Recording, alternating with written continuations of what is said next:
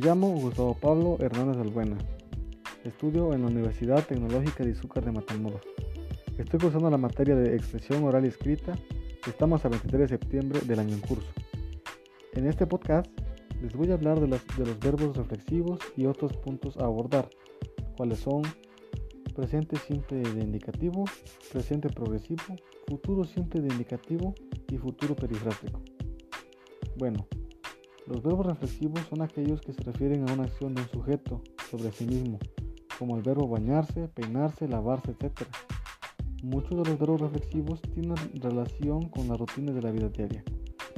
Todos estos verbos tienen en común que acaban con el pronombre se, el cual indica que la acción verbal recae sobre la propia persona. Presente simple de indicativo. Es el modo verbal lo cual es el accidente gramatical que indica las diferentes actitudes del hablante ante la acción verbal.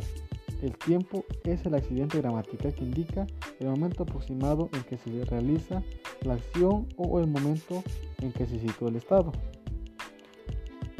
El presente progresivo está compuesto por el verbo be y el gerundio que se forma agregando ing.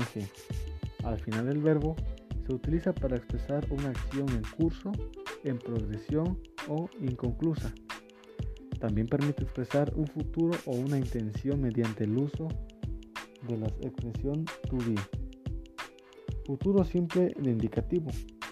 Se utiliza en español para expresar una acción venidera o una intención o una probabilidad. Se emplea para expresar la intención de realizar una acción en el futuro como por ejemplo, mañana ordenaré los documentos. Como pueden ver, el futuro simple es ordenaré. Futuro perifrástico. Se usa para expresar acciones que van a ocurrir en el futuro. Es similar al futuro simple, pero la diferencia es que el uso del futuro perifrástico insinúa planificación o intención previa. Tenemos algunos ejemplos como el primero es, mis padres y yo vamos a conducir de Puebla a Cuernavaca. Como podemos ver, el futuro perifrástico es vamos a conducir. En la siguiente oración, el como es yo voy a visitar el museo. Como pueden ver, el futuro perifrástico es voy a visitar. Bueno, y esta sería toda la información que les puedo proporcionar sobre estos temas. Espero que haya sido de su agrado y les sirva para saber más sobre los verbos reflexivos y puedan tener uso correcto en su vida cotidiana.